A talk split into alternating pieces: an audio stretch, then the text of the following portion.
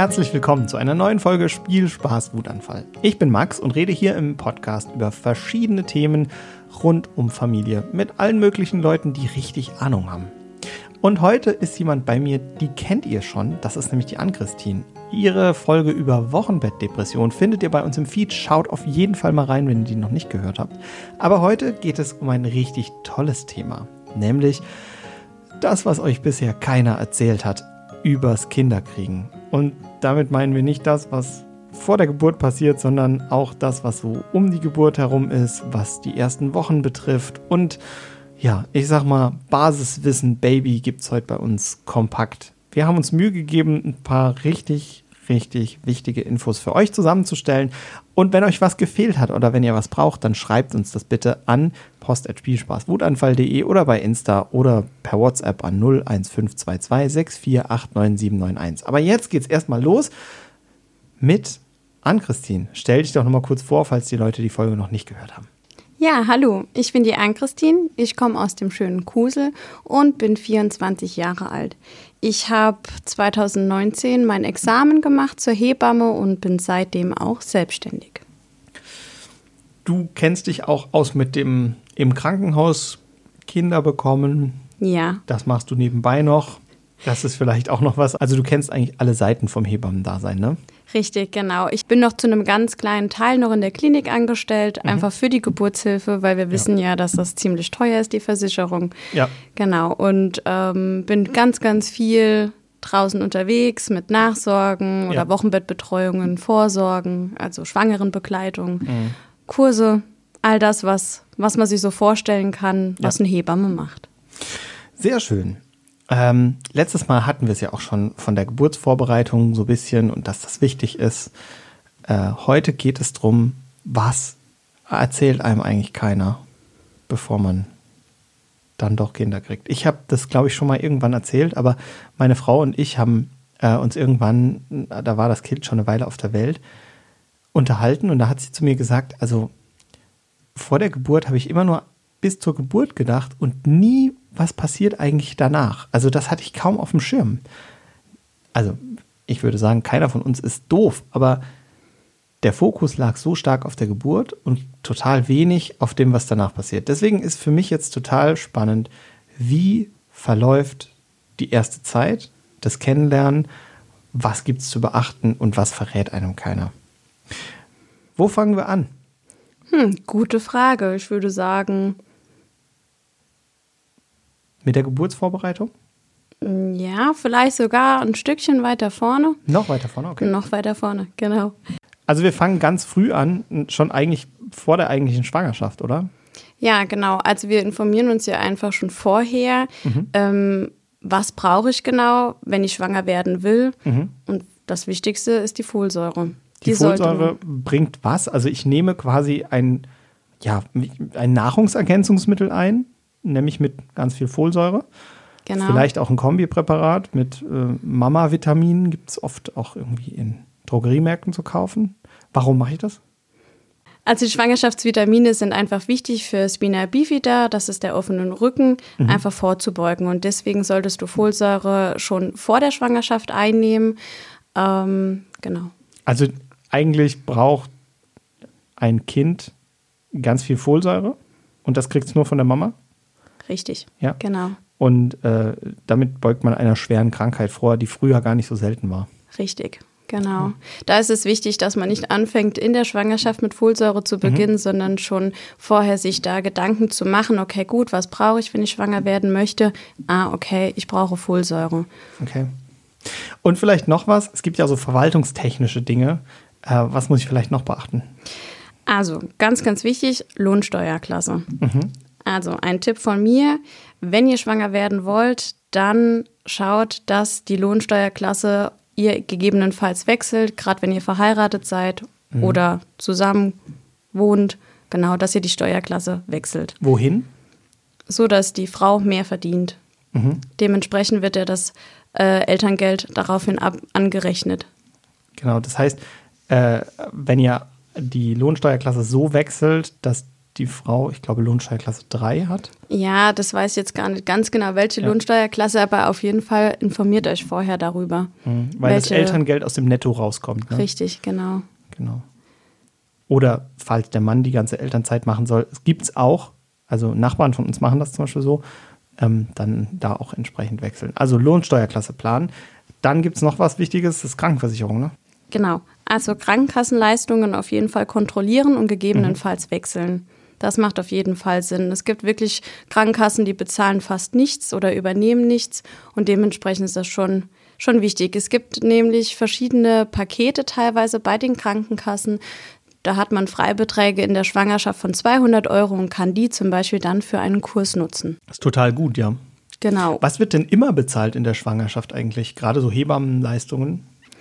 Ähm, die Krankenkasse bezahlt jetzt zum Beispiel bei uns unser Vorgespräch, die Basisdatenerhebung, Vorsorge, Hilfe bei Beschwerden, Blutentnahmen, ähm, den Geburtsvorbereitungskurs sowie auch den Rückbildungskurs, die drei wichtigsten Ultraschalle in der Schwangerschaft. Ja, ich finde total wichtig, dass Hilfe bei Beschwerden, das hat man uns damals auch gesagt und ähm, es war sehr praktisch, dass die Hebamme das uns auch entsprechend erläutert hat. Also Hilfe bei Beschwerden ist im Notfall, wenn du ein Gespräch brauchst, wenn du mit deiner Hebamme quatschen willst, hast du einfach Beschwerden, oder?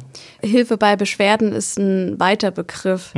Ähm, das ist nicht nur die Beschwerde, eine körperliche Beschwerde, sondern auch eine seelische Beschwerde. Ja. Das heißt, das ist eigentlich wirklich ganz häufig was vorkommt, wenn die Frauen beim Frauenarzt waren, dort bei der Vorsorge, dann sagt der Arzt oder die Ärztin, ah ja, das Kind ist zu klein oder zu groß, ähm, kriegen das teilweise vielleicht nicht richtig erläutert und dann rufen sie bei uns an.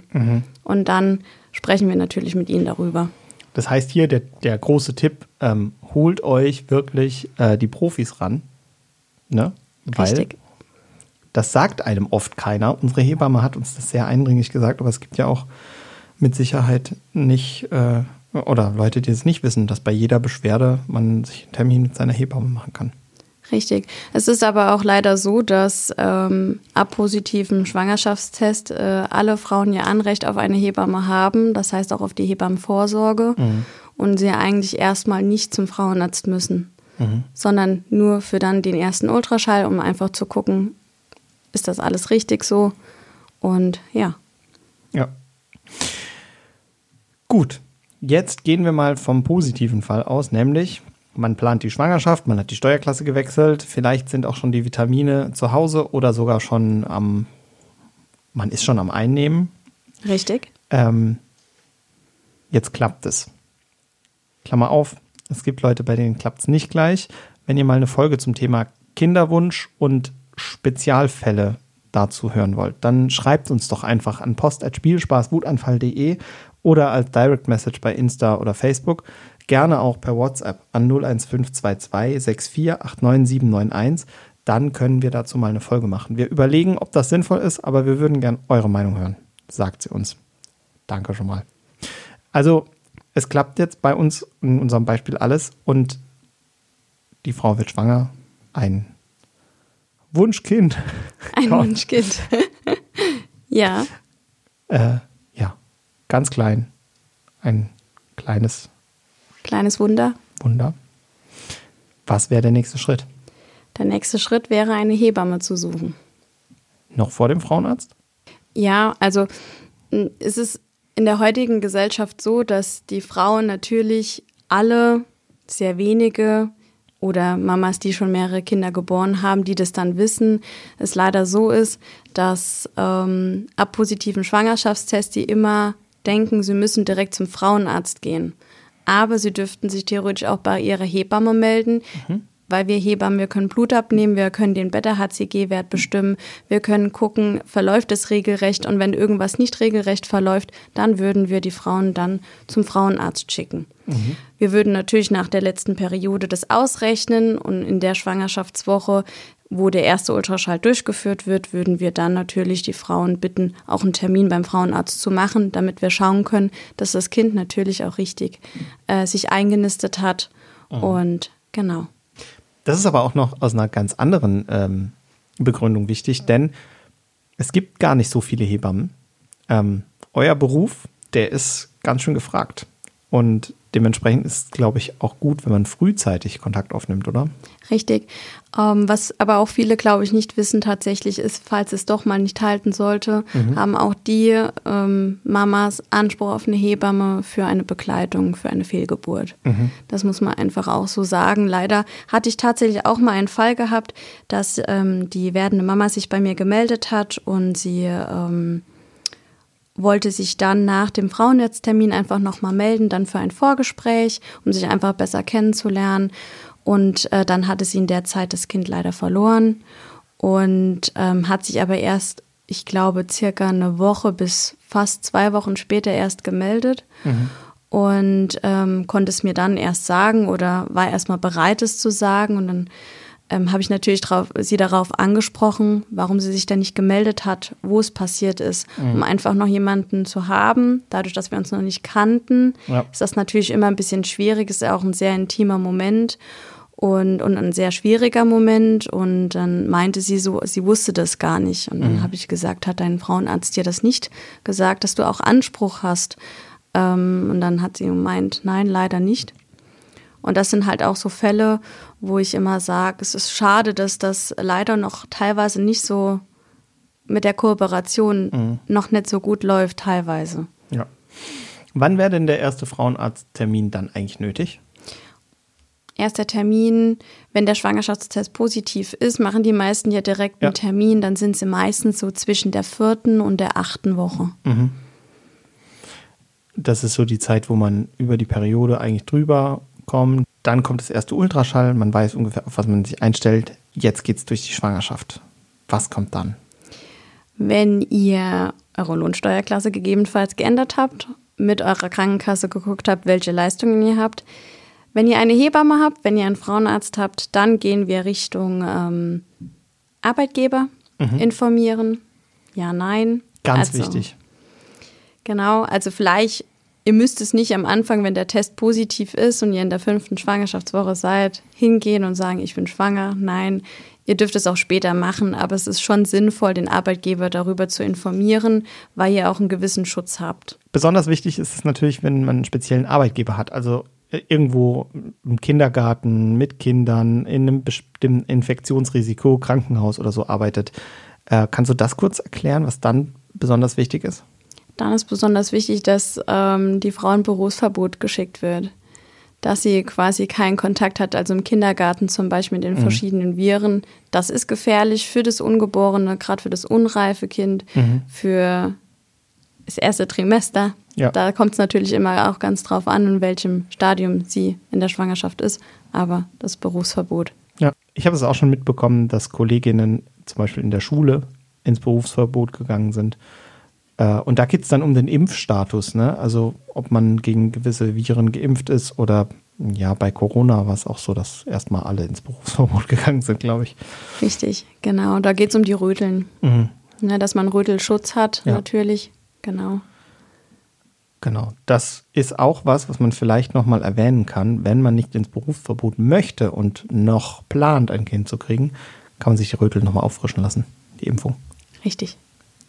Super alles so Dinge, über die wir am Anfang gar nicht nachgedacht hätten. Also hätten wir mal Spielspaß Wutanfall gehört, ne? ähm, ja, dann würde ich sagen, gehen wir einen Schritt weiter. Äh, wir sind jetzt, sage ich mal so, im ersten Trimester zu Ende, haben vielleicht schon dem Arbeitgeber Bescheid gegeben. Das ist zwar nicht verpflichtend an der Stelle, aber das ist eigentlich nur zu unserem Schutz, denn es greift ja auch ein spezieller Kündigungsschutz dann. Ne? Richtig, genau. Okay. Beispielsweise, wenn ihr gerade eine neue Stelle angefangen habt oder so, ja. darf euer Arbeitgeber euch nicht kündigen in der Zeit. Ja, top. Und dann sollte ich im ersten Trimester schon einmal beim Frauenarzt gewesen sein, oder? Ja. Wär, das ist schon, schon sehr sinnvoll. Genau. Dann kann man schauen, alles in Ordnung. Dann kann man schauen, Ultraschall passt, oder? Wird Richtig. da schon das erste Ultraschall gemacht? Ja. Wann, wann sind denn die Ultraschalluntersuchungen? Und warum eigentlich nur drei? Ähm, ja, richtig. Es wird nur die drei Ultraschale bezahlt. Mhm. Wenn natürlich irgendwas auffällig wäre, dann würde man noch ein, noch ein extra Ultraschall machen. Also der erste Ultraschall wird immer zwischen 7 plus 6 bis 11 plus 6 Schwangerschaftswoche durchgeführt. Der zweite Ultraschall zwischen der 18 plus 6 und 21 plus 6 Schwangerschaftswochen und der dritte Ultraschall zwischen 28 plus 6 bis 31 plus 6. Was hat das damit zu tun? Also kannst du uns das kurz erklären, was das plus 6 heißt? Machen wir ein Beispiel, zum Beispiel ähm, 24 plus 6 bedeutet 24 Wochen sind abgeschlossen und es ist der sechste Tag von der 25. Woche.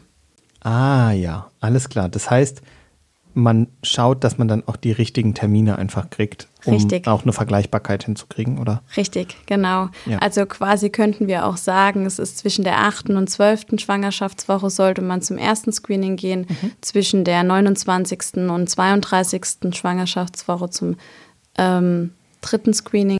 Okay, wir gehen weiter. Das erste Trimester ist rum. Die Frau hat einen wunderschönen kugeligen Bauch und ein Baby unter dem Herzen. Und jetzt ist was zu tun. Jetzt wäre der richtige Zeitpunkt, um sich bei den Kursen anzumelden. Mhm. Was für Beisp- Kurse?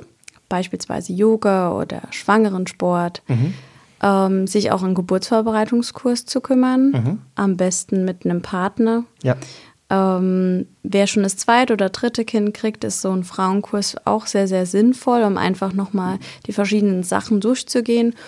Und was ich auch nur empfehlen kann, auch wenn ihr schon wisst vorher, dass ein Kaiserschnitt durchgeführt dass ein Kaiserschnitt durchgeführt werden müsste, ist trotzdem ein Geburtsvorbereitungskurs sehr, sehr wichtig, weil wir nicht nur die, das Thema Geburt durchgehen, sondern auch Thema Schwangerschaft, Thema Wochenbett, Thema Stillen, Thema Tragen. Ja, ich weiß noch von unserer letzten Aufnahme, ähm, ist ja schon ein halbes Jahr her, aber äh, ich weiß, dass Geburtsvorbereitungskurs eine deiner Lieblingsaufgaben ist. Erzähl uns doch mal ganz kurz, was kommt denn im Geburtsvorbereitungskurs vor und warum lohnt sich das? Also, wir gehen ähm, zu Beginn immer das Thema Schwangerschaft durch. Das heißt, wir werden nochmal über Ernährung sprechen. Wir sprechen ähm, darüber, was äh, steht im Mutterpass. Wir sprechen über Thema ähm, Paarbeziehung in der Schwangerschaft. Ähm, was ich auch sehr gerne mache, ist zwei Gruppen. Frauengruppe, Männergruppe. Was hat sich in eurer Schwangerschaft verändert? Was hat sich für die Männer verändert? Ähm, weil natürlich auch da schon ganz, ganz viele Veränderungen einfach stattfinden. Was ich auch noch sehr, sehr äh, schön finde, was ich immer sehr, sehr gern mache, ist einfach auch meine Hebammentätigkeiten, ähm, den werdenden Eltern ähm, näher zu bringen, sind die Leopoldsche Handgriffe. Wir ähm, messen ab und zu den Leibesumfang von den Mamas, werdenden Mamas und natürlich auch den werdenden Papas. Na toll. Ja. Dass die werden Mamas sich nicht so alleine fühlen, genau. Und wenn das ein Kurs tatsächlich über mehrere Wochen ist, äh, mache ich das auch gerne so, dass wir am Ende das Ganze nochmal wiederholen. Und dann sehen wir ja, was in den letzten sieben Wochen, wie der Bauch gewachsen ist von den werdenden Mamas und aber auch von den Papas. Ob der Papa mit Schnitzel und Bier mithalten kann. Richtig. genau, nachdem wir dann das Thema Schwangerschaft abgehakt haben, gehen wir zu Thema Geburt, wo wir auch über wirklich alles sprechen.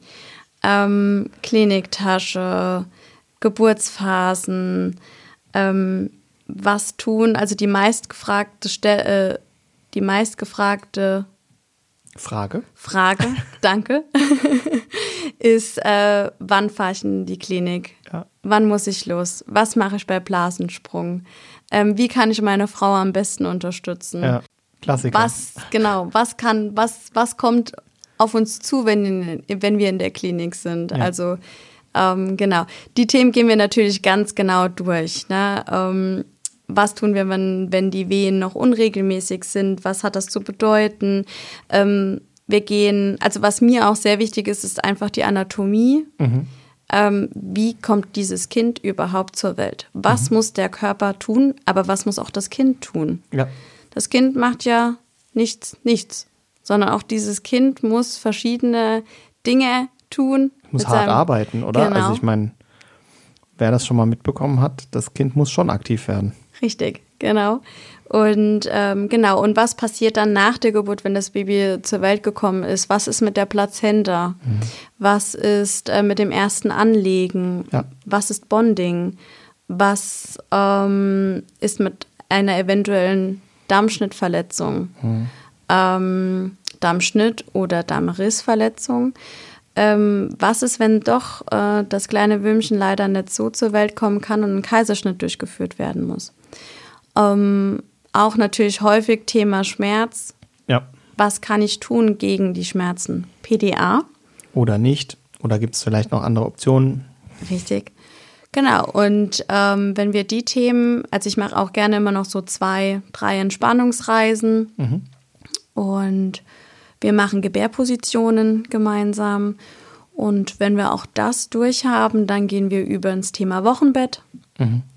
Ähm, von Thema Wochenbett, ähm, erstes nach Hause kommen, wie ist es zu Hause, ähm, was brauche ich zu Hause, natürlich Erstausstattung, was ist das Wichtigste, was kann man natürlich auch schon vorbereiten. Dann gehen wir über ins Thema Stillen, ähm, Stillpositionen, mhm. Häufigkeit, ähm, wie lege ich das Kind am besten an. Ja.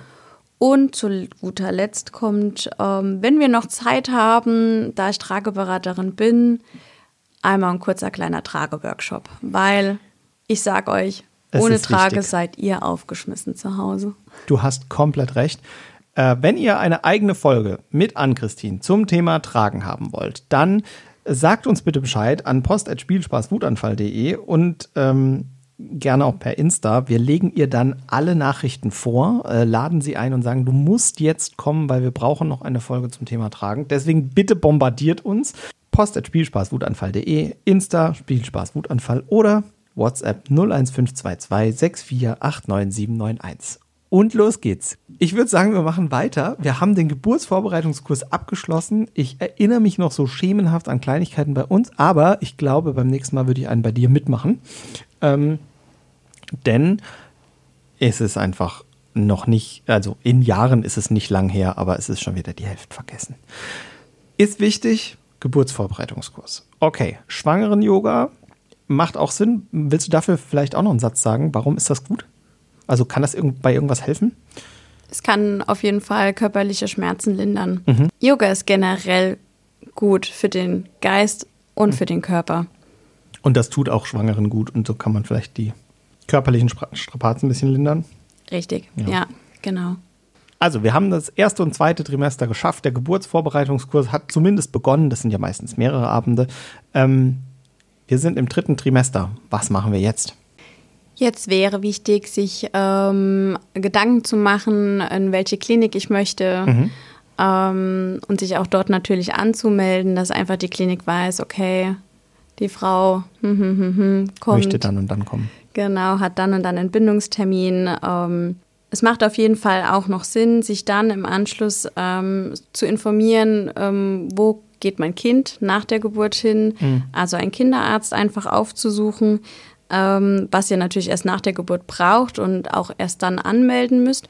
So ist es aber mit der Kita nicht. Also je nachdem, wo ihr wohnt, ist es schon sehr sinnvoll, sich in der Schwangerschaft in der Kita zu melden mhm. und zu sagen, hm, mein Entbindungstermin wäre beispielsweise der 30.07.23 ja. und ähm, mein Kind soll in einem oder zwei Jahren in die Kita kommen.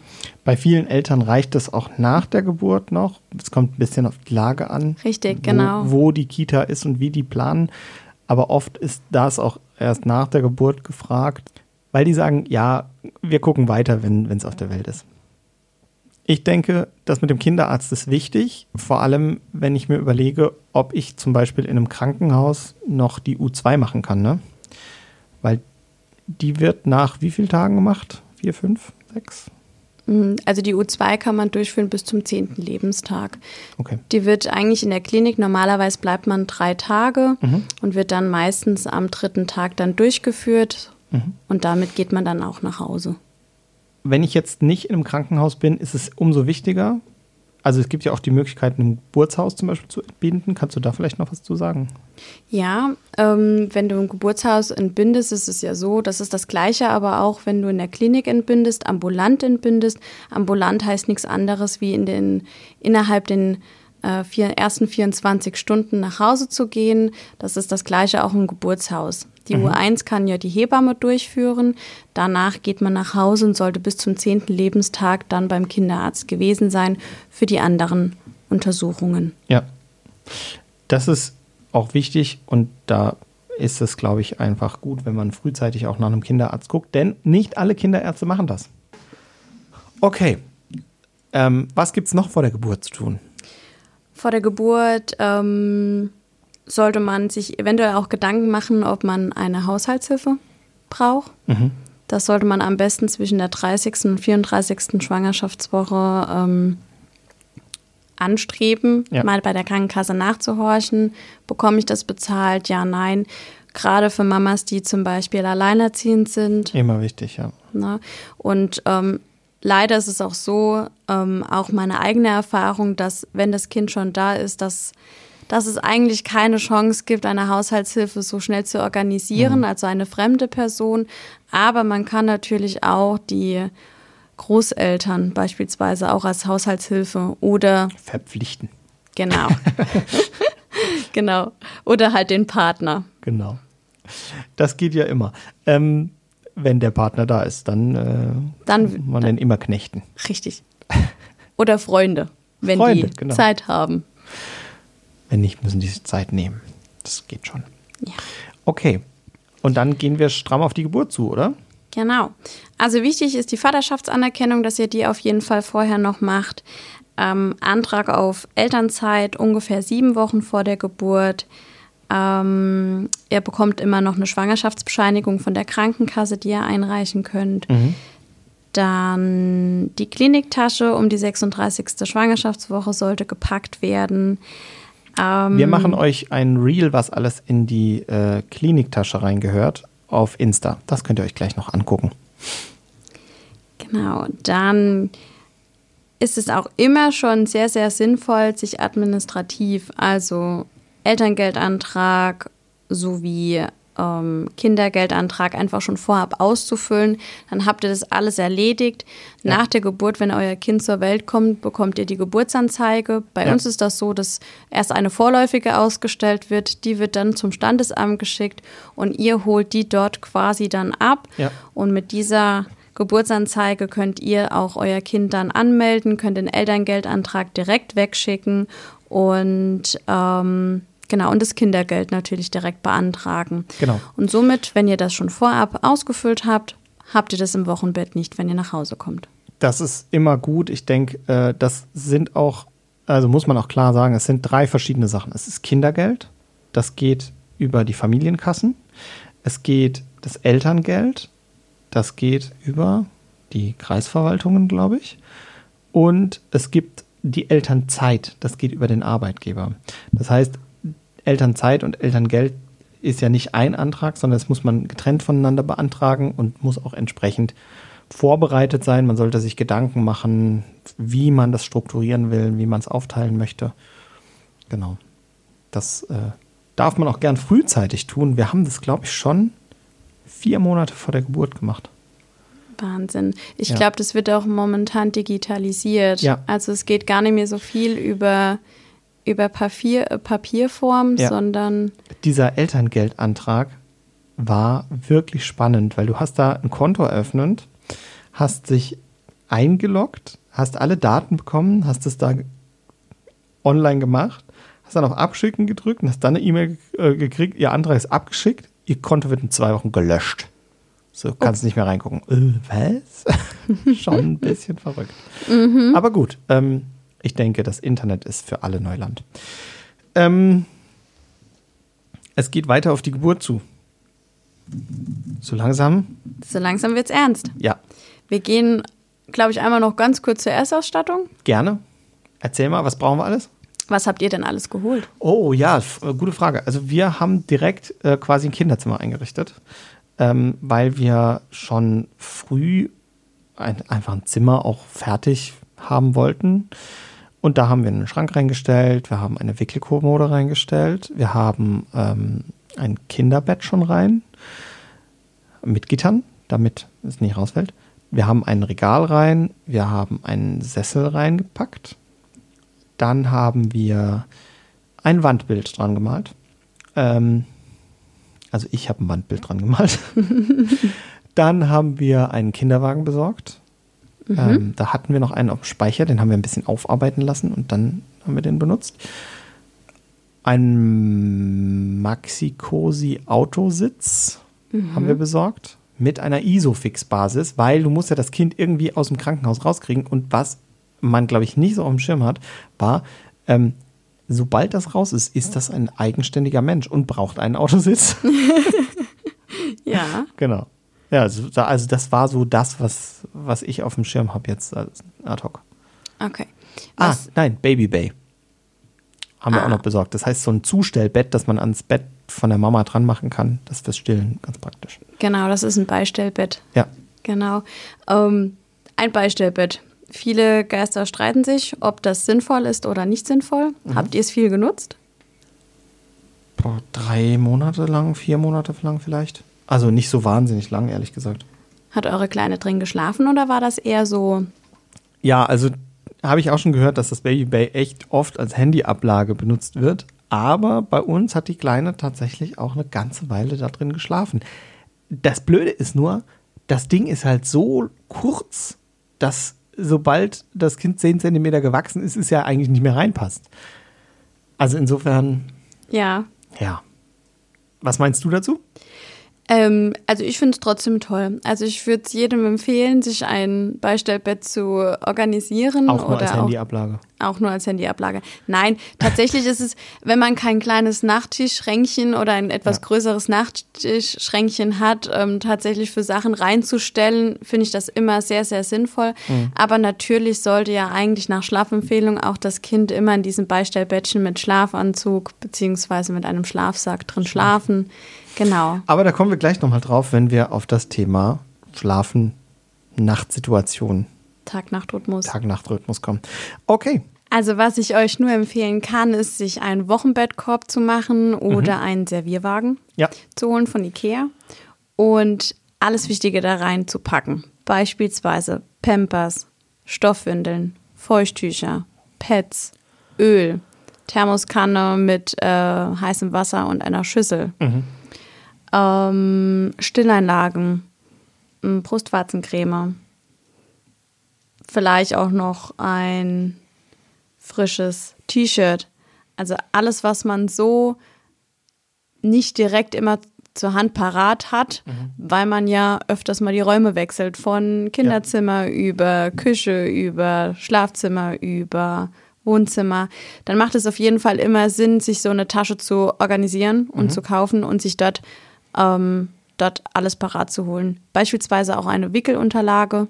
Neben dem Servierwagen ist es auch sehr sinnvoll, sich ein Nestchen zu organisieren und sich ein Nestchen zu holen, ähm, wo tatsächlich unten die Matratze ein bisschen härter ist oder so ein Musselinkorb, wo man die Kinder einfach in den ersten paar Wochen gut transportieren kann. Ja. Genau. Sowas hat meine Frau damals selbst genäht äh, für unsere Tochter. Das ist auch total schön geworden. Ja, das glaube ich.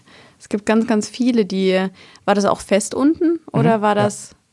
Konntet ihr das damit transportieren oder nur hinlegen? Da gibt es ja auch wieder Unterschiede. Nö, damit konnte man auch transportieren. Die hat das schon gut gemacht, muss man sagen. Aber das ist, war, glaube ich, auch sowas. Damit hat sie sich, glaube ich, auch auf die Ankunft vorbereitet, so ein bisschen. Ja, Ja. okay. Ja, die meisten legen ja auch alles schon einmal aus. Mhm. Gell, das Nestchen liegt da, die Wochenbett, der Wochenbettkorb ist da, Tiefkühlware. Die ist- Kliniktasche steht. Genau, es ist schon alles soweit vorbereitet. Fürs Wickeln, also für zu Hause im Kinderzimmer. Wichtig wäre eine Wickelkommode, natürlich mit einer weichen Wickelauflage und da nur als Tipp eine, die zum Abwaschen gut ist, so dass ihr nicht immer wieder alles neu beziehen müsst und waschen Ja. müsst. Oder holt euch Wickelunterlagen, die ihr drunter legen könnt. Ein Windeleimer, bitte, bitte, bitte verschließbar. Oder bringt sie regelmäßig raus, weil die fangen an, richtig zu riechen. Oder hört euch die Folge mit Lisa an. Da geht es um Windeln und Stoffwindeln und da könnt ihr nochmal alles genau zum Thema Wickeln nachlesen. Und vielleicht ist ja das Thema Stoffwindeln auch was für euch. Genau. Ansonsten ähm, Wärmestrahler, das ist auch immer ein, ein Thema. Brauchen wir das jetzt im Sommer? Brauchen wir das nicht? Also im Sommer bei 30 Grad braucht man es eher weniger, aber doch Richtung Herbst und Winter ist es schon sehr, sehr sinnvoll, sich einen Wärmestrahler zu holen. Es gibt den Wärmestrahler, den man an die Wand hängen kann. Mhm. Es gibt aber auch einen mobilen. Und wer sagt oder wer leider in einer kleineren Wohnung wohnt oder die Wickeleinheit im Badezimmer stehen hat und da nicht so viel Platz ist, ist auch so ein Heizstrahler gar nicht schlecht. Ja, ich, ich, ich denke, das ist vor allem auch wichtig, wenn äh, wir die Wickelkommode im Schlafzimmer des Babys haben, weil dort sollte die Temperatur ja nicht so hoch sein. Also Richtig. da sind ja so 18 Grad oder so empfohlen. Genau, 16 bis 18 Grad ist die mhm. Schlafempfehlung oder ich sage mal die Schlaftemperatur. Was schon echt kühl ist. Ja, im Sommer ist es ja meistens so, dass es wärmer ist wie 16 mhm. bis 18 Grad. Ja, und dann ist es mit dem Heizstrahler nicht ganz so wichtig. Aber ich meine, bei uns war es auch ein Winterbaby. Dementsprechend hatten wir auch einen und manchmal benutzen wir ihn immer noch. Also gerade wenn sie frisch aus der Badewanne kommt und es ist gar nicht so warm im Zimmer, dann ist es ganz gut. Ja, da also, finde ich tatsächlich aber einen, Heizstrahler noch mal ein bisschen besser, den man im Bad aufstellen kann, mhm. weil der heizt sich einfach schneller auf. Aber wir haben das gleiche Ding im, im äh, also wir haben einen Heizstrahler über der Wickelkommode im Schlafzimmer, also in, im Kinderzimmer hängen. Genau. Okay. Ähm, genau. Dann Pampers beginnen meist Größe 1 oder Stoffwindeln mit Überziehhöschen, mhm.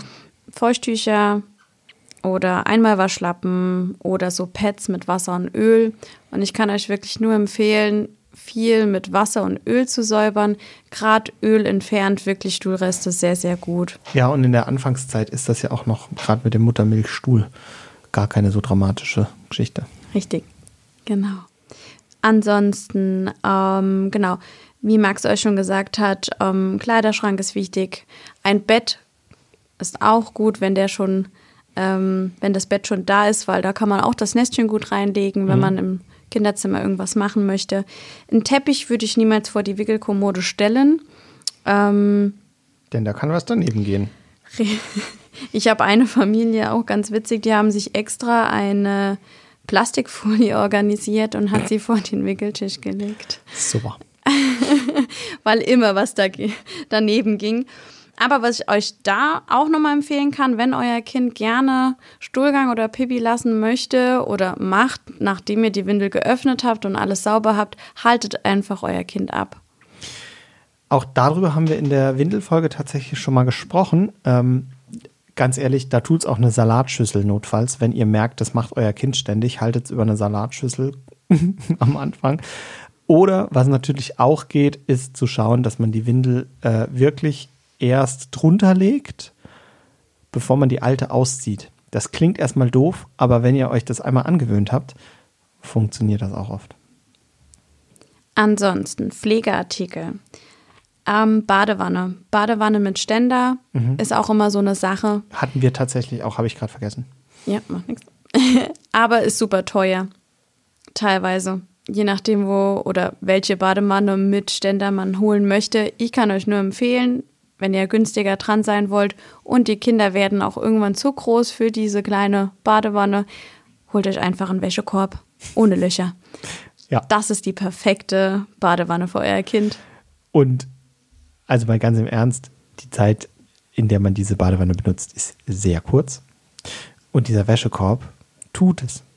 Absolut. Ihr dürft auch gerne mit eurem Kind unter die Dusche ja. oder auch in eure Badewanne. Klar. Genau, dazu brauchen wir ein Badethermometer, ähm, ein Handtuch, Waschlappen, ähm, für generell die Pflege für die kleine Babynagelschere, ähm, Fieberthermometer, ein kleines Kirschkernkissen ist immer sinnvoll, mhm. Spucktücher oder Mullwindeln.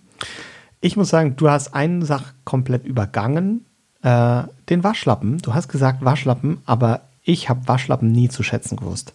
Aber seit wir ein Baby haben, weiß ich, wofür die Dinger da sind. Ich brauche gefühlt acht Stück am Tag, ähm, aber es ist einfach eine wirklich komplizierte Geschichte, eurem Kind das Gesicht zu waschen. Weil ich kann es ja nicht einfach so unter das Waschbecken unter den Wasserhahn halten, sondern ich muss mir überlegen, wie mache ich das denn jetzt? Und kann es ja auch nicht jedes Mal in, in, in Badewanne setzen. Und manchmal macht es sich dann an irgendwas dreckig, vielleicht nicht in den ersten zwei Monaten, aber dann spätestens mit dem ersten Karottenbrei, der hinter den Ohren hängt. Und ich denke, wie, wie kriege ich denn da jetzt überhaupt Wasser dran? da ist der Waschlappen wichtig. Also wir haben, glaube ich, unseren Vorrat an Waschlappen verdreifacht mit Kind. Man kann wirklich nicht genügend Waschlappen Ja, haben. genau. Ähm, genau. Dann gehen wir über zum Nasensauger. Der Nasensauger. Auch ganz, ganz wichtig. Einen zu Hause zu haben und das von Anfang an. Mhm. Hattet ihr auch einen? Ja, wir haben sogar zwei, weil wir den im Urlaub vergessen haben und haben dann noch einen gekauft. Anfänger, Anfänger. Ja, Genau, eine weiche Babybürste, ein Pucktuch oder Pucksack. Da ist es immer so, wenn ähm, ihr könnt auch euer Kind pucken, indem ihr es einfach in der Stoffwindel Mhm, ja. quasi oder in der Mullwindel zusammen ähm, zieht. ja. Genau. Schnuller, Schnuller ist auch ein ganz, ganz großes Thema. Ähm, dann fürs Stillen. Fürs Stillen ist immer gut, wenn ihr drei, vier bequeme Still-BHs zu Hause habt, ein paar Still-T-Shirts, Stilleinlagen. Bitte kauft euch keine 20 Päckchen Stilleinlagen. Ich hatte ein, ein Pärchen gehabt, weil sie die, die am Anfang sehr, sehr viel gebraucht hatte, hat sich einen ganzen Karton Stilleinlagen gekauft und letztendlich Nie hatte sie nur noch zwei Päckchen davon gebraucht und hatte noch zehn oder zwölf übrig und hat sie mir dann mitgegeben für die anderen Mamas. Genau, ein Stillkissen ist auch nie verkehrt, eins zu Hause zu haben. Ähm, Salbe für die Brustwarzen, Stilltee, ähm, eine Flasche, Sauger, Säuglingsnahrung, Heilwolle. Ich sehe, du hast eine Liste mit den ganzen Sachen. Dürfen wir die auf Insta stellen und deine Liste teilen? Ja, klar. Sehr gut. Dann packen wir euch diese Liste auf Insta, sodass ihr Bescheid wisst, was wir alles an Erstausstattung empfehlen oder was an Christine als erstes an Erstausstattung empfiehlt. Aber auch dazu könnt ihr euch sicher nochmal Tipps von eurer Hebamme holen, oder? Richtig. Ich nehme dich wieder mit zurück. Wie fängt die Geburt an? Das ist ganz, ganz unterschiedlich. Bei den einen fängt es mit einem Blasensprung an, bei den anderen fängt es mit unregelmäßigen Wehentätigkeiten an. Ist es vergleichbar, dass es bei allen Frauen ähnlich äh, verläuft dann ab dem Beginn oder ist es sehr unterschiedlich?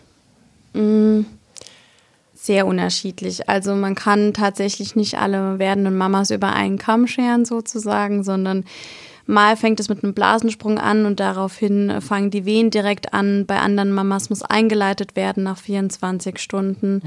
Ähm, die anderen Mamas haben eine sehr, sehr lange Eröffnungsperiode, dafür eine schnelle Austreibungsphase oder die Mamas eröffnen sehr, sehr schnell und haben dann aber eine verlängerte Austreibungsphase. Um ganz kurz euch zu erklären, was das heißt, Eröffnungsphase ist ähm, die vom Muttermundsbefund bis zu 10 Zentimeter und ab 10 Zentimeter ist dann die Austreibungsphase. Das ist quasi nichts anderes, wie dass das Kind jetzt noch durch das Becken rutschen muss. Ja, also ich, ich glaube, verkürzt sagen kann man, es kann wirklich eine ganz schnelle Sache sein, dass man gucken muss, dass äh, man überhaupt rechtzeitig in die Klinik oder äh, wo auch immer hin schafft. Es kann sich aber auch über Stunden ziehen. Ich habe auch schon gehört, dass Paare ähm, dann irgendwie zwischendrin nach den, nach den ersten Wehen, nachdem sie im Krankenhaus waren, noch 24 Stunden gebraucht haben, bis es dann so richtig losging, dass es, äh, äh, dass sich nochmal was getan hat, dass nochmal so eine Wartezeit dazwischen war. Genau, das ist ganz, ganz unterschiedlich. Also ich hatte euch ja vorhin schon irgendwas, äh, ich hatte euch ja vorhin schon von den Geburtsphasen ähm, kurz erzählt. Ähm, zu Beginn ist man in der Latenzphase, die Phase, die sehr, sehr intim ist, wo ähm, die Geburt auch erstmal beginnt. Die Wehentätigkeiten werden regelmäßiger von alle halbe Stunde zu alle 20 Minuten, zu alle 10 Minuten, zu alle 5 Minuten, werden intensiver, werden länger. Und das kann sich natürlich auch manchmal über mehrere Stunden ziehen, diese Latenzphase. Die Latenzphase geht ähm, bis circa fünf bis sechs Zentimeter. Ab dann spricht man, ist die äh, werdende Mama unter Geburt. Ab dem Muttermund vollständig, also ab 10 Zentimeter, ist sie dann in der Austreibungsphase, wo das Kind von Beckeneingang zu Beckenmitte und zu Beckenausgang quasi rutscht. Genau. Also wir sind jetzt im, im Krankenhaus. Äh, wie kann ich meine Frau unterstützen? Äh, du kannst deine Frau unterstützen, indem du ihr Trinken bringst, indem du schaust, dass sie regelmäßig zur Toilette geht, indem du schaust, dass du sie vielleicht massierst mhm. oder ihr Hilfestellung gibst, wie sie sich drehen kann, wie sie sich hinstellen kann.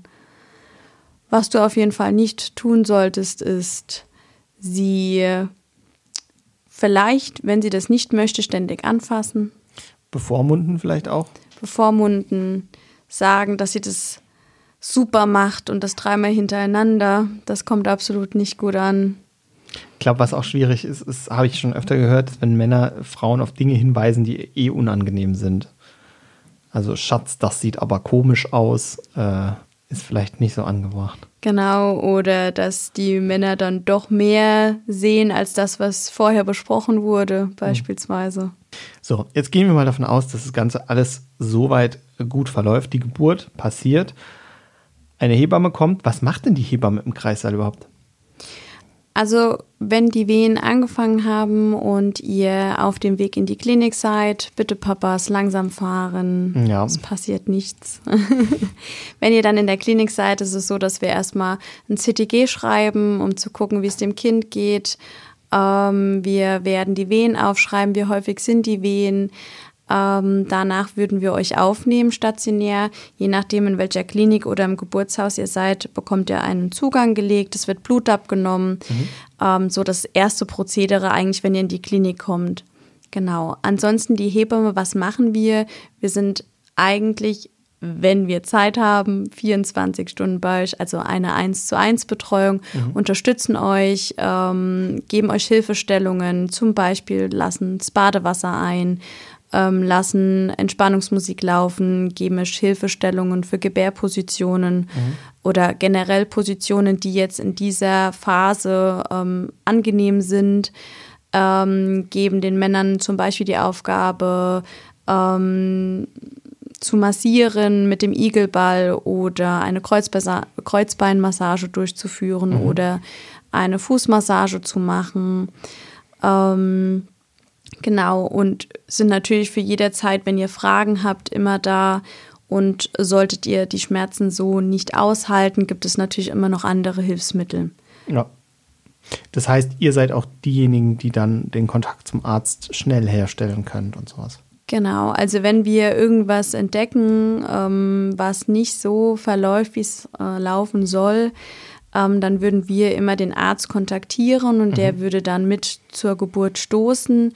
Und äh, es kommt immer ganz drauf an, in welcher Klinik man natürlich ist. Bei uns ist das beispielsweise so, dass wenn äh, alles in Ordnung ist, wir die Ärzte dann wirklich nur noch zur Austreibungsphase anrufen mhm. und er dann quasi nur noch für die Geburt dann da ist. Das war einfach noch eine zwei Hände mehr haben, wenn irgendwas sein sollte.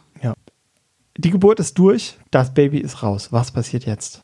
Also, wenn ihr euer Kind geboren habt, wird es euch auf die Brust gelegt. Mhm. Dann dürft ihr erstmal kuscheln, ihr dürft erstmal ankommen.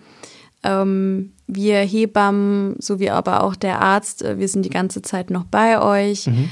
Ähm, wenn die Nabelschnur auspulsiert ist, dann wird sie durchtrennt. Mhm. Ähm, sie wird aber vorher erst mit einer Plastikklemme am Nabel befestigt. Mhm. Ähm, und der Papa darf dann, wenn er möchte, die Nabelschnur durchschneiden. Habe ich nicht gemacht. Warum nicht? Oh, fand ich komisch. Das muss dir nicht komisch, das muss nicht komisch ich sein. Ich fand's komisch. Ich weiß nicht warum, aber ich fand's komisch. Wer hat's durchgeschnitten? Ich glaube der Arzt. Der Arzt? Ich weiß aber nicht. Also erinnere ich mich auch einfach nicht mehr dran. Macht nichts. Nachdem die Nabelschnur dann gekappt ist, ist es so, dass wir dann immer noch Nabelschnurblut ähm, entnehmen, um mhm. einfach zu gucken, wie das Kind unter Geburt versorgt war. Mhm. Danach ähm, vielleicht sogar schon das erste Anlegen nach der Geburt. Und dann warten wir eigentlich nur noch auf die Plazenta. Mhm. Wenn die Lösungszeichen positiv sind, wird die Plazenta geboren. Danach wird die Plazenta einmal angeschaut. Sind die Eihäute vollständig? Mhm. Die, ähm, sind die kindlichen Teile bzw. die mütterlichen Teile alle da? Mhm. Oder ist noch was in der Gebärmutter? Ähm, sollte was in der Gebärmutter noch verblieben sein, dann muss man gegebenenfalls dann in den OP mhm. um das manuell zu lösen. Aber wir gehen mal nicht davon aus, dass irgendwas drin bleibt, sondern alles, alles so genau rauskommt, so wie es sein soll. Und danach würde man nach den äh, Geburtsverletzungen gucken und gegebenenfalls was nähen. Wenn auch das alles erledigt ist, gibt es schöne, schöne, schöne Strampelpeter mit einer Netzhose und dann geht's ab ins weiche Bett und dann ist erstmal ein bisschen Ruhe. Dann dürft mhm. ihr weiterhin kuscheln, bonden, anlegen und dürft die erste Zeit zu dritt genießen. Also ich kenne ja einen Mann, der eingeschlafen ist, nachdem das Baby auf der Welt war. Das war ich. Es war alles so anstrengend. Der Tag war so lang und dann war alles überstanden und meine Frau war so, hey, wir haben jetzt ein Baby und ich bin einfach weggeknackt. Das Interessante eigentlich dabei ist immer, dass alle Mamas am Ende oder auch mittendrin in der Geburt sagen, sie können nicht mehr, sie wollen nicht mehr und äh, das sehr, sehr häufig wiederholen und dann, mhm. wenn das Kind das, oh, ich bin hellwach. Mir geht's Super. richtig gut. Aber das ist dieser Hormoncocktail, der, glaube ich, extrem ist. Also es, ich glaube, man kann sich das gar nicht vorstellen. Ja. Als, also als ich als, als, Mann wahrscheinlich sowieso nicht und dementsprechend. Ja, aber dann ist das Baby da und letztendlich gibt es ja dann noch eine Untersuchung, nämlich die U1. Richtig. Was passiert da? Bei der U1 wird das Kind einmal gewogen, mhm. einmal gemessen, Kopfumfang sowie die Länge. Dann wird das Kind einmal von oben nach unten hin angeschaut. Ist alles da? Die Fingerchen werden gezählt, die Zehen werden gezählt. Ähm, ist alles angelegt? Wie ist die Farbe vom Kind? Wie ist der Tonus vom Kind? Mhm. Ähm, wie sind die, genau, wie sind die Reflexe? Hatte schon seinen Saugreflex? Danach bekommt es ein Namensbändchen, das es natürlich nicht vertauscht werden kann. Mhm. Dann bekommt es eine Pampers und gegebenenfalls Kleidung. Ich finde immer schön, wenn die Kinder weiterhin nackig bleiben mit der Pampers, um weiterhin bonden zu können. Und ähm, noch was ganz, ganz Wichtiges, ähm, das Vitamin K bekommen mhm. alle Kinder bei der U1, bei der U2 und bei der U3. Einfach weil die Leber noch unreif ist. Ja. Zum Schutz für das Kind. Okay. Und dann geht's los. Dann, dann, kommen hoffentlich alle erstmal ein bisschen zur Ruhe. Ähm, Soweit, so gut, wenn ich nicht direkt nach Hause gehe. Aber ich bleibe bleib jetzt mal bei dem Normalfall oder bei dem häufigen Fall, dass man erstmal paar Tage in der Klinik zum Runterkommen bleibt. Genau, und dann ist es so, dass ähm, man meistens um die drei Tage in der Klinik bleibt. Mhm. Das heißt, ähm, nach der Geburt bleibt man so zwei bis drei Stunden noch im Kreissaal, wird noch dort überwacht, wenn alles in Ordnung ist, ähm, der Kreislauf gut ist, wird man ähm, euch auch noch mit auf die Toilette begleiten mhm. und würde dann rüber auf Station fahren. Da lernt ihr dann auch wieder andere Schwestern kennen, Kinderkrankenschwestern, ähm, Hebammen, je nachdem, wo ihr seid, in welchem Krankenhaus ihr seid. Mhm. Und ähm, genau, dann dürft ihr da auch erstmal entspannen, runterkommen. Ihr bekommt ein Babybettchen, ja. ihr bekommt die verschiedensten Papiere für nach der Geburt, für die ähm, Untersuchungen wie das Hörscreening, das Pulsoximetrie-Screening, für das Neugeboren-Screening auf die verschiedensten äh, Stoffwechselerkrankungen. Mhm. Ähm, ja, es ist jederzeit jemand für euch da, für Stillhilfe zu geben oder das Fläschchen anzulernen, wie man das am besten gibt.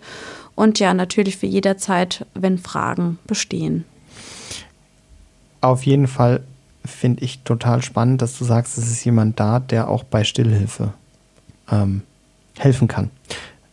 Empfand ich auch als total wichtig, weil das ist ja gar nicht so intuitiv am Anfang. Man legt es zwar an, aber äh, ja gut, es brauchte schon am Anfang ein bisschen Hilfe, glaube ich.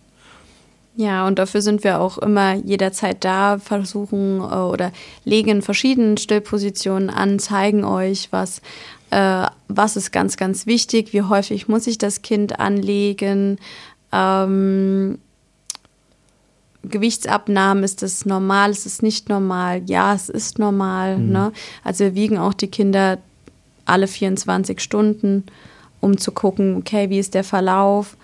Ähm, genau, wir sind also quasi jederzeit für euch da. Ich habe diese Zeit in, die erst, in den ersten Tagen im Krankenhaus als sehr, sehr positiv wahrgenommen. Das war bei uns so ein, ähm, ja, eine Sondersituation. Es durften kein, keine Besucher rein in die Klinik, aber wir hatten dadurch, dass wir ein Familienzimmer hatten, doch relativ viel Ruhe und es war sehr intensiv. Also eine, eigentlich eine gute Zeit. kann ich auch, glaube ich, so empfehlen. Ich also kann es auch. Will ich auch wieder machen. Ja, ich kann es auch nur jedem empfehlen, ein Familienzimmer zu nehmen, wenn mhm. das möglich ist in der Klinik, ähm, damit einfach auch die Papas direkt von Anfang an mit dabei sind und auch einfach unterstützen können. Jetzt gebe ich, gebe ich zu, jetzt wird es schwieriger, weil wir haben jetzt zwei Individuen, die unterschiedliche Dinge brauchen. Was braucht die Mama so in den ersten drei, vier Tagen an Zuwendung? Zuwendung für sie da sein, sie unterstützen, sie äh, aufmuntern. Ich meine, am dritten Tag ist immer der Heultag. Mhm. Leider auch der Tag, wo die meisten nach Hause gehen. Ja. Der Tag, wo oft viel Besuch da ist. Ja. Also in den ersten Tagen ist eigentlich das Wichtigste Essen. Mhm.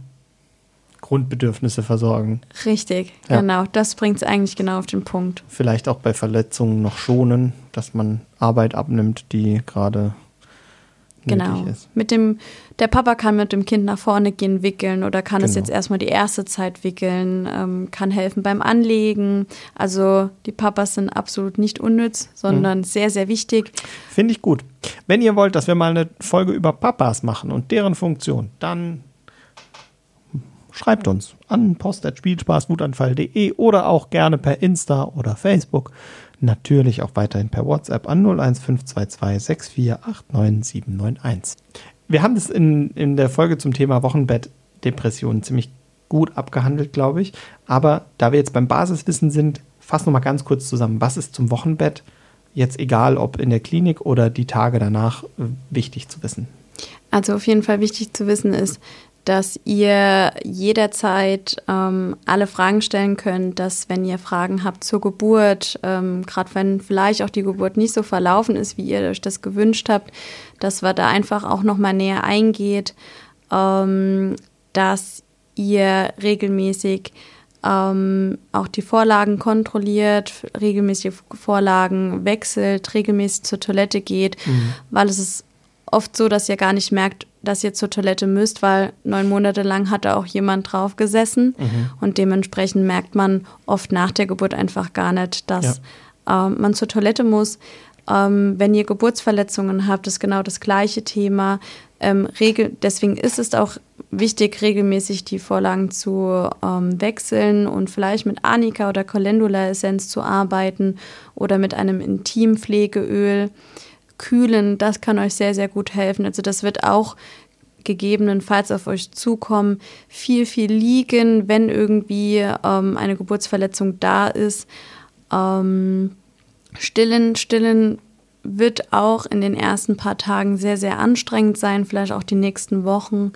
Ähm, wenn aber alles klappt, dann wird es für euch eine ganz, ganz, ganz tolle Erfahrung sein, die mhm. ihr sammelt. Ähm, ihr werdet mit euren Hormonen manchmal nicht ganz so komfort sein, aber das ist auch nicht schlimm. Ich glaube, zum Thema Stillen sollte man auch noch mal eins sagen. Viele denken immer so, plopp, anlegen, stillen, los. Ich glaube, das ist äh, zu kurz gedacht. Das Thema Stillen ist Arbeit. Und zwar ähm, war ich davon als Papa total überrascht, wie lange es dauert, bis es sich einpendelt und dachte dann erst, um Gottes Willen, es klappt alles nicht, keine Ahnung. Aber ich habe das so mitbekommen, dass das bei den meisten die ersten zwei Wochen ziemlich Act ist, bis das sich mal einpendelt. Und wenn es sich dann aber eingependelt hat, dann geht es meistens auch ganz gut. Natürlich gibt es immer Spezialfälle, da wirst du mir wahrscheinlich zustimmen, wo es halt total schief geht oder wo es einfach nicht funktioniert. Aber was ich noch nie gehört habe, ist, dass es einfach von Sekunde 1 sofort funktioniert, auch ohne äh, Probleme. Ja, ich sage auch immer, ähm, vier bis sechs Wochen, bis die Stillbeziehung wirklich fest ist. Und mhm. deswegen ist auch Thema Schnuller, was wir ja vorhin ganz kurz angesprochen haben, halt auch wichtig, gerade in der ersten Zeit keinen Schnuller zu geben oder keine Flasche zu geben. Mhm. Wenn man zufuttern muss, dann mit einer Spritze oder mit einem Becher, weil oft die Kinder sehr, sehr schnell saugverwirrt werden, ähm, wenn auf einmal was anderes da ist, mhm. wie äh, die Brustwarze. Ja. Und ähm, daher ist es wichtig, ähm, nicht aufzugeben. Ähm, euch werden wunde Brustwarzen entgegenkommen. Also selten eine Mama gehabt, die jetzt gesagt hat beim Ansaugen, oh, ist alles in Ordnung. Also, ähm, aber es ist was ganz, ganz Schönes, wenn alles klappt. Also wie gesagt, die Stillbeziehung dauert meistens so vier bis sechs Wochen, bis alles klappt.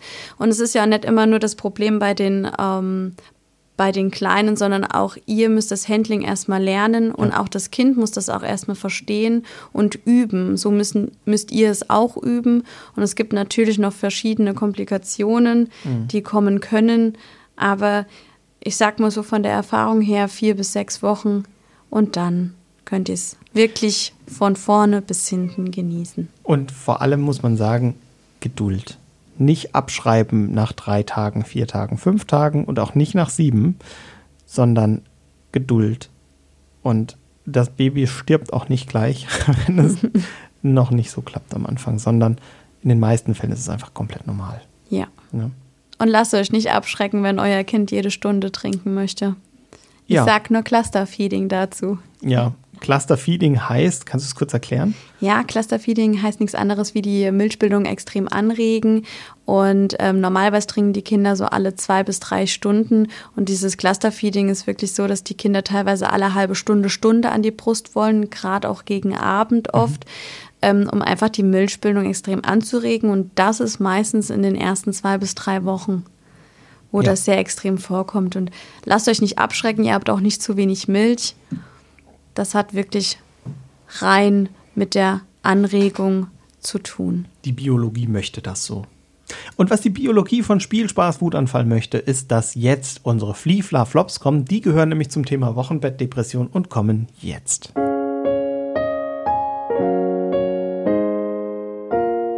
Fliefla Flops. Dein erster Flop. Wenn du den ganzen Tag dein Kind trägst, verwöhnst du es viel zu sehr. Oh nö. Mhm. Kann man ein Baby überhaupt verwöhnen? Also ich rede jetzt von einem Baby, klein. Nein. Nein, Kinder kann man oder Babys kann man nicht verwöhnen. Kinder wissen nicht, was verwöhnen heißt. Ähm, ab drei Jahren dann vielleicht John, aber. mit Schokolade, mit Sicherheit. Ja. Aber ich sag mal, die Bindung oder ähm, Beispiel mit dem Partner, also wenn es einem nicht gut geht und der Partner tröstet einen oder ist für einen da, mit dem kann man über alles sprechen, ist das für mich ja kein Verwöhnen, sondern. Ähm, ist Bindung aufbauen. Richtig. Oder? Ja, also ganz normale Eltern-Kind-Beziehung. Richtig, stärken. genau. Okay, dein zweiter Flop. Warum stillst du noch? Dein Kind ist doch schon zehn Monate alt ganz, ganz häufig gerade ähm, Mamas, die ich äh, betreue in der Beikost, ähm, erzählen mir immer, wenn sie angefangen haben und äh, die Kinder essen dann schon etwas mehr und sind dann auf Feiern und dann sehen natürlich die anderen, ah, das Kind isst, aber sie stillt. Das Kind ist doch aber schon über, über sechs, sieben, acht Monate. Und dann werden die Eltern immer ganz komisch angeguckt, wie du stillst noch. Mhm. Dein Kind ist doch schon zehn Monate alt. Ja. Du gibst doch schon Beikost seit sechs Monaten, beispielsweise. Wenn euch das Thema näher interessiert, dann checkt auf jeden Fall unsere Folge mit Kerstin Awan. Da haben wir nochmal eine Folge gemacht zum Thema Beikosteinführung. Die haben wir schon veröffentlicht. Schaut einfach in unseren Feed. Gut. Dein dritter Flop. Was? Ihr gebt euer Kind schon ab? Es ist doch erst zehn Wochen alt. Man darf sein Kind mit zehn Wochen abgeben? Mm, ja. Mal für zwei, drei Stunden geht das auf jeden Fall. Dass Mama mal die Füße hochlegen kann und schlafen. Ja, nein, hier geht es wirklich darum zu sagen, okay, gut, ähm, ich habe mein Kind gestillt und mhm. es ist normalerweise für die nächsten zwei, drei Stunden wirklich ruhig und dann einfach zu sagen, okay, ich lege mich jetzt wirklich mal noch mal eine Stunde hin oder mhm. ich gehe einfach jetzt mal in den DM, ich gehe mal einkaufen, ähm, ich mache einfach mal was für mich, ich gehe vielleicht auch mal zum Friseur, um einfach auch mal abzuschalten. Ja, klar. So ist es natürlich auch für den Papa das ganz das gleiche Thema. Dein nächster Flop. Dein Kind schreit. Es hat immer noch Hunger. Du musst zufüttern. Muss man denn zufüttern, wenn das Kind schreit? Nein, das Kind hat auch noch andere Bedürfnisse. Was denn? Wie zum Beispiel Nähe. Wird, glaube ich, oft unterschätzt. Ich glaube, das Kind funktioniert nicht so digital, Essen, Schlafen, frische Windel, sondern es braucht tatsächlich auch Mama und Papa. Und das ist ja nicht nur Oma, Opa, vielleicht auch, Tante, Onkel, was weiß ich. Aber ähm, an der Stelle ist vielleicht zu sagen, dass es da auch einfach die Nähe ist, ja. Ja, Kinder verarbeiten auch viel und das wird auch sehr, sehr viel unterschätzt und es ist wirklich in der heutigen, ähm, in der heutigen Gesellschaft so, dass das Kind nicht mehr schreien darf. Mhm. Wenn das Kind schreit, dann klar, Kinder drücken sich damit aus mit dem Schreien und Ja. ähm, aber tatsächlich wird es oft immer, okay, das Kind hat Bauchweh oder Hunger. Mhm. Aber dass ein Kind Sachen verarbeitet, das wird total unterschätzt. Und dass das Kind einfach auch mal Nähe braucht und sich halt nur durch das Schreien, ähm, durch das Schreien sich äh, Äußern kann. äußern kann. Ja. Genau, danke. Ja, spannend. Dein nächster Flop. Du musst es auch mal schreien lassen. Ja, leider, leider, der Satz wird noch viel zu häufig gesagt. Und zwar von den Großeltern. Ja, meistens ist es äh, nicht die aktuelle Generation, sondern die etwas älteren. Richtig. Hast du noch einen? Ja. Dann los. Wie? Es schläft noch nicht durch? Wie kann das sein? Ja, wie kann das eigentlich sein? Wenn ihr eine Folge zum Thema Babyschlaf hören wollt und zum Thema ist Durchschlafen ab einem gewissen Alter normal oder wann ist Durchschlafen normal, dann schaut auf jeden Fall mal in unseren Feed. Da haben wir mit Lisa eine Folge gemacht und das könnte für euch auch interessant sein. Hört sie euch auf jeden Fall an. Das waren sie auch schon wieder, unsere Fliefler-Flops, oder? Ja. Ja, sauber.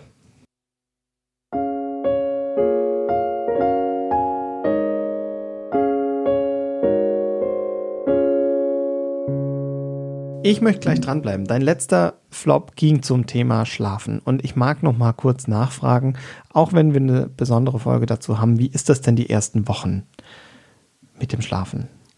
Die ersten, ersten Wochen nach der Geburt ist es so, dass die Kinder in dem Sinne noch keinen Rhythmus haben. Die, äh, also keinen Tag- und Nachtrhythmus. Das ähm, kommt erst mit der Zeit. Also die Wachphasen sind wahrscheinlich sehr kurz, oder? Also zumindest war es bei uns so. Genau, also normalerweise schlafen die Kinder gefühlt, also ich kenne Kinder, die schlafen von 24 Stunden 23,5. Und dann haben wir manchmal aber auch Kinder, die schlafen von 24 Stunden 19, 18 Stunden und sind der Rest äh, wach. Ich glaube, das hat die Lisa auch ähnlich erzählt, dass das am Anfang eine sehr hohe Zahl ist, die man auch vielleicht erstmal überraschend findet. Ähm, wie sind denn die Zyklen? Ist das eher kurz, dass man äh, auch öfter ran muss mit Stillen oder ist das so, dass die auch schon mal teilweise länger am Stück schlafen? Es kann auch gut sein, dass die Kleinen auch mal durchschlafen. Durchschlafen, also wirklich mal vier bis sechs Stunden am Stück schlafen. Was, wenn sie gut zunehmen, in Ordnung ist, aber wenn Ja. sie nicht so gut zunehmen, ist das nicht so gut. Da muss man die Kinder schon wecken. Also in den ersten zwei Wochen beobachte ich schon, dass die Kinder wirklich viel, viel schlafen, wenig Wachphasen haben, also wirklich nur stillen, schlafen, Windeln wechseln, stillen, schlafen, Windeln wechseln. Und ähm, ab so circa der dritten, dritten, vierten Lebenswoche merkt man immer mehr, dass sie längere Wachzyklen haben, dass sie teilweise, ja, ganz unterschiedlich auch mit sechs, acht, zehn Wochen, wo man schon so ein bisschen Unterschied merkt, okay, es ist Tag, es ist Nacht. Aber wie gesagt, es ist wirklich ganz, ganz, ganz unterschiedlich. An Christine, wir kriegen ja immer äh, Zuschriften von unseren Hörern und äh, unter anderem auch Sachen für die Rubrik Kindermund tut Wahrheit kund. Und die wollen wir euch jetzt nicht vorenthalten.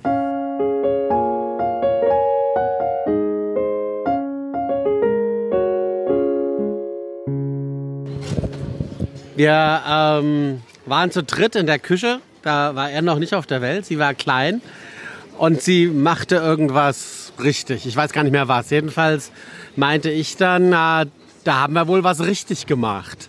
Und dann sagte sie, und was nicht?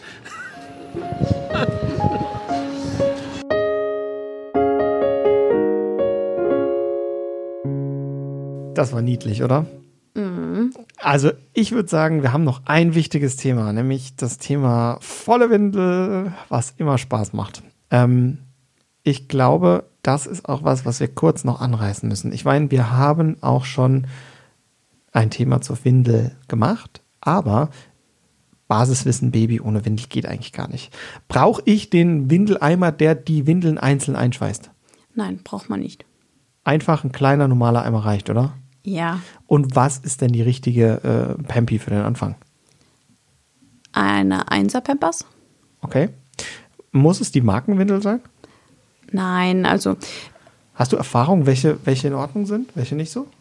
Mh, prinzipiell nicht. Also jedes Kind ist total unterschiedlich. Die einen Mamas sind total begeistert von den Lily-Doos, die anderen von den Pampers, die anderen von der Baby Love.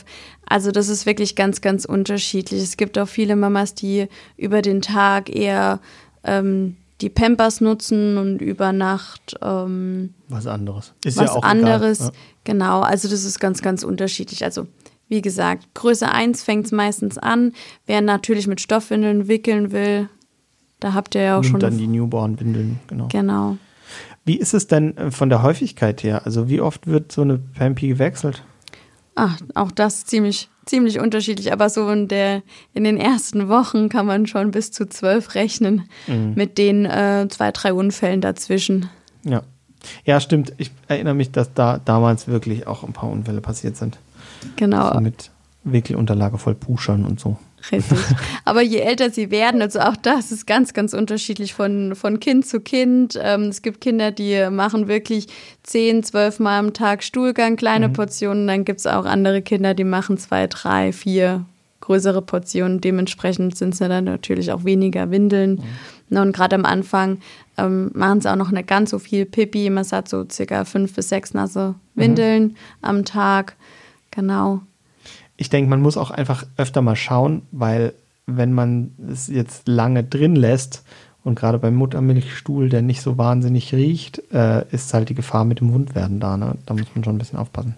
Genau, also schon regelmäßig die, die Pampers äh, wechseln, gerne die Kinder auch mal freistrampeln lassen, das tut denen wirklich unheimlich gut. Ja. Ähm, was ich nur empfehlen kann, ist der Windelbalsam, beispielsweise von der Bahnhofsapotheke, Heilwolle. Ja, den Windelbalsam haben wir auch. Der ist wirklich generell alles von der Bahnhofsapotheke kann ich wirklich nur empfehlen. Das sind tolle Produkte. Äh, dazu muss man vielleicht sagen, für die Leute, die das nicht kennen, das wird über alle möglichen Apotheken vertrieben.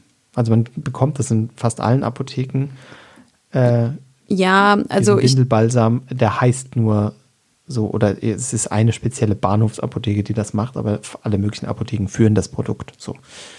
Genau, Ja. genau. Am besten bestellt ihr gleich im Online-Shop und dann könnt ihr Oh, ja. Ja. Ja. euch einmal komplett durchschaffen.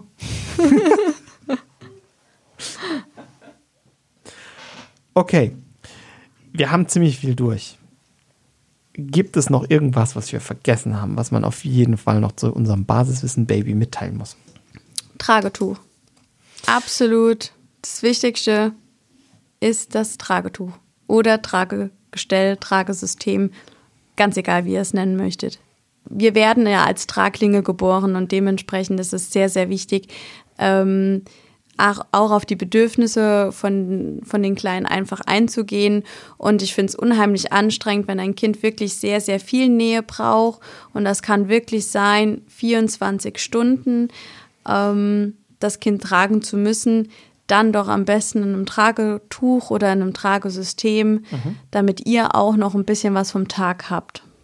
Liebe Ann-Christine, ich habe heute wieder viel, viel gelernt. Ich bin nochmal gefühlt äh, die komplette Schwangerschaft und äh, ja, das erste Lebensjahr meines Kindes im Kopf durchgegangen und habe festgestellt, in dieser Zeit habe ich wirklich viele Erfahrungen gemacht. Und ich kann euch nur mitgeben, äh, sucht früh nach einer Hebamme. Das schadet auf jeden Fall nicht. Ihr habt ja schließlich ein Anrecht. Der erste Frauenarztbesuch sollte vielleicht noch im ersten Trimester sein. Das ist gar nicht so schlecht. Dann wird auf jeden Fall geschaut, ob alles dran ist und ob alles so ist, wie es sein soll. Geburtsvorbereitung für mich lohnt sich mit Sicherheit auch beim zweiten Kind. Ich glaube, ich komme noch mal vorbei, falls es soweit kommt. Und auch der Kinderarzt, der sollte früh schon gesucht werden. Die Klinik ausgesucht werden. Es gibt viel zu tun. Eigentlich ist man in einer Schwangerschaft mit der Vorbereitung auf ein Baby mit einem Vollzeitjob ausgelastet. Und ganz zum Schluss finde ich ganz wichtig zu sagen, das Tragetuch ist wichtig. Und zwar, weil Babys nämlich auch Nähe brauchen und Vertrauen. Und damit kann man einfach ganz viel Liebe und ganz viel Vertrauen. Wir hören uns in zwei Wochen wieder zu einer neuen Folge von Spiel, Spaß, Wutanfall. Wenn ihr uns euer Feedback geben wollt, dann gebt uns auf jeden Fall Sterne oder liked uns oder gebt uns Feedback auf Insta oder Facebook.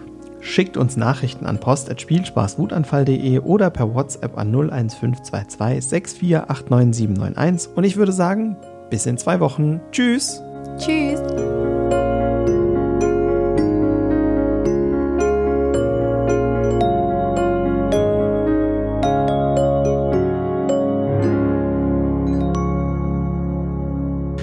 Spielspaß Wutanfall ist ein Podcast der Evangelischen Kirche der Pfalz.